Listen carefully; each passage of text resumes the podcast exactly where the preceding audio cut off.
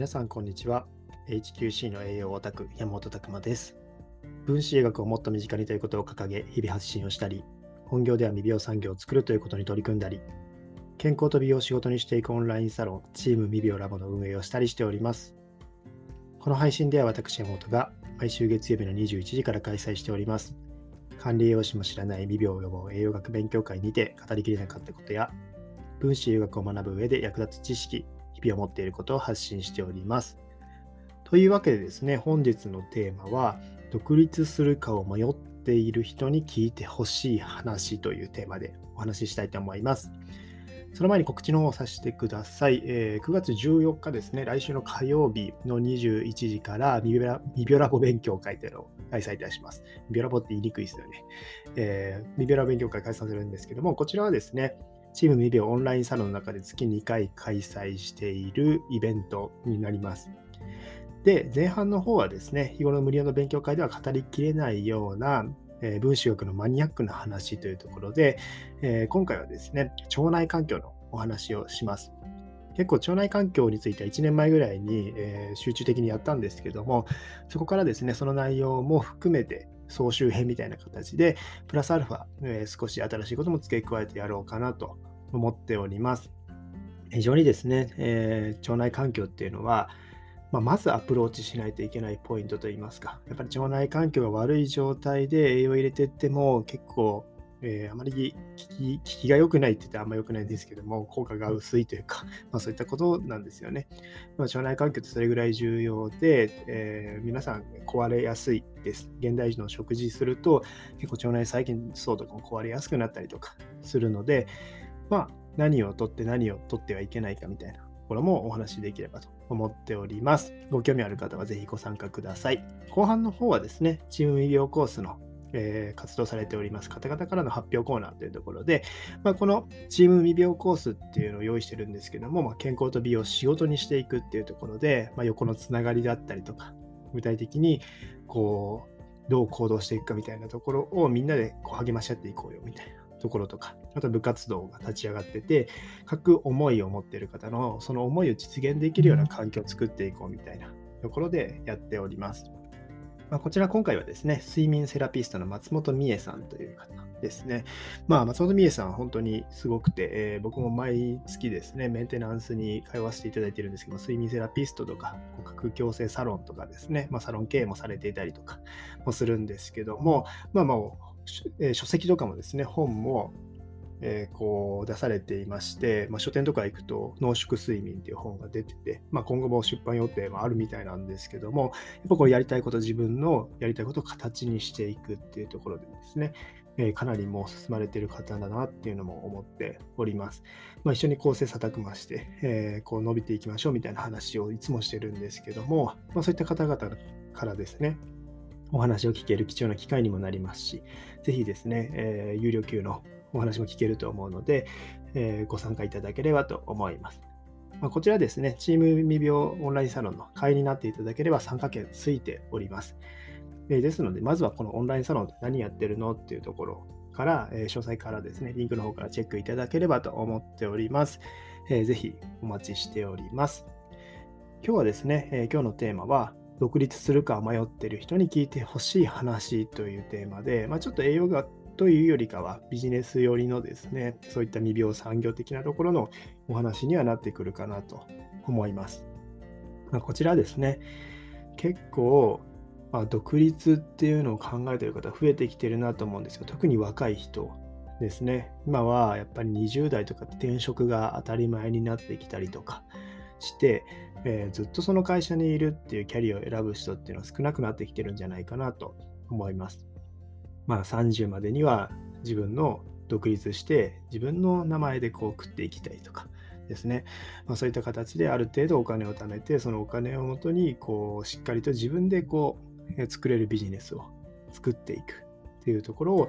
目指されている方も多いと思うんですけども、まあ、これは、え、全業界結構そういった動きあるんですけども、健康業界もやっぱりですね、えー、ございまして、こうフリーランス、まあ、管理栄養士さんとか特にですね、結構そういった形で、えー、思われている方も、まあ、まだまだ少ないと思いますけども、増えてきてるんじゃないかなと思います。結構ですね、管理予算の業界って、就職したらですね、結構やりたいことができない環境らしいんですよ。このいろんな方から聞くので、おそらく確かだと思うんですけども、やっぱりですね、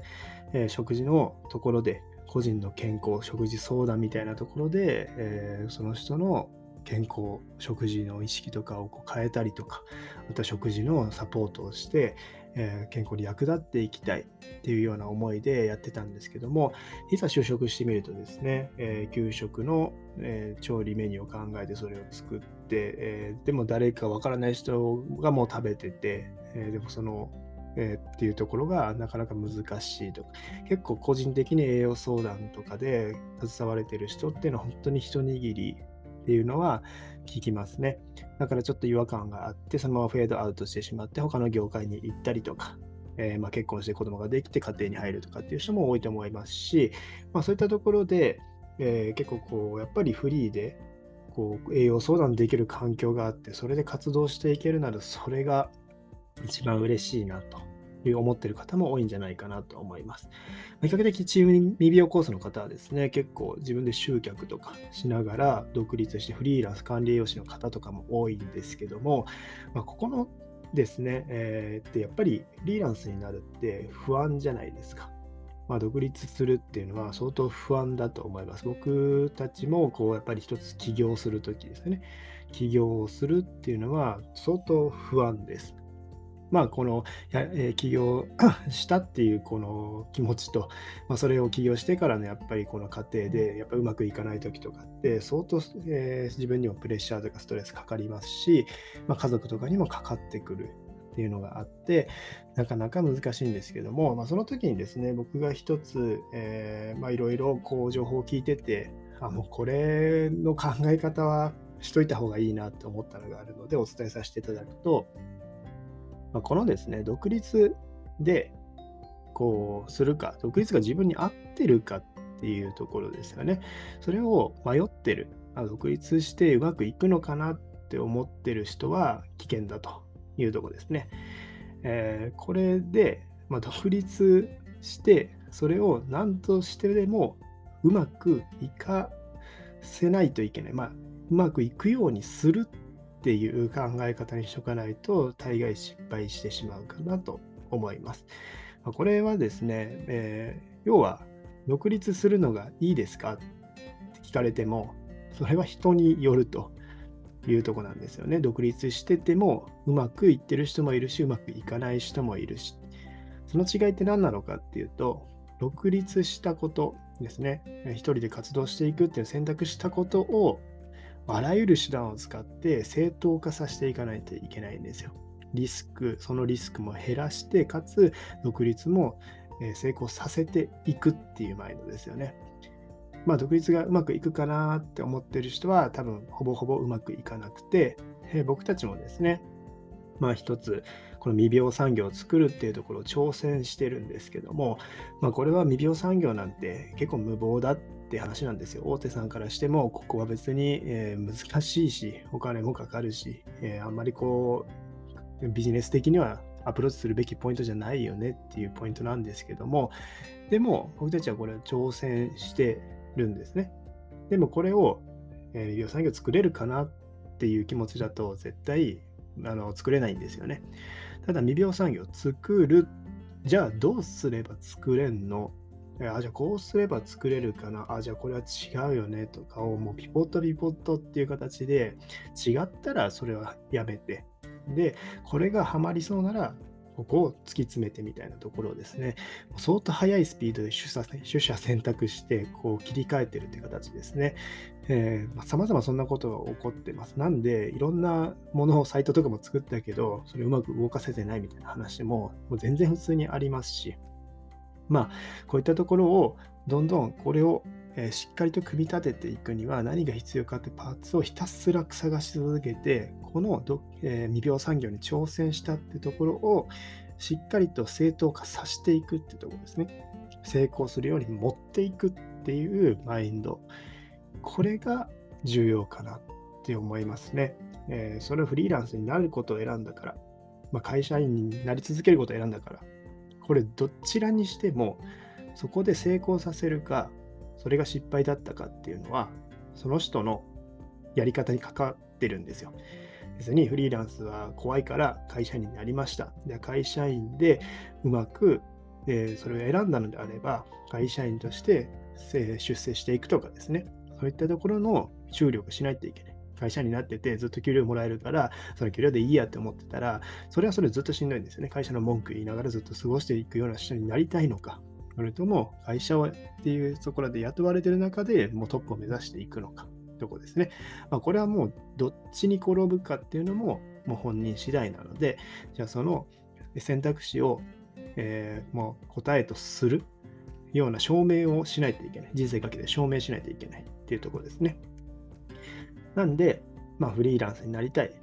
えー、管理用紙として独立したい、まあ、そういった思いがある方は、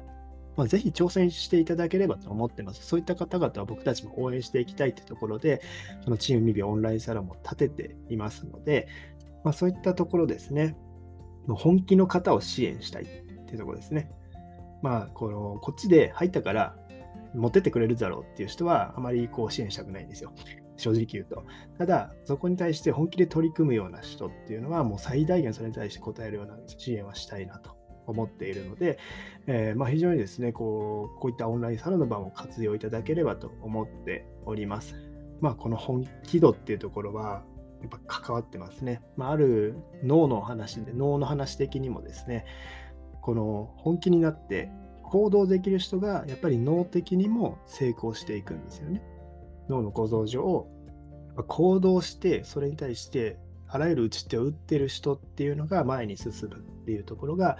これは分かりつ分かっているようなことなのでやっぱりこう成功するかな何々できたらいいなっていうような口癖の人っていうのはこれは怖いポイントかなと思います。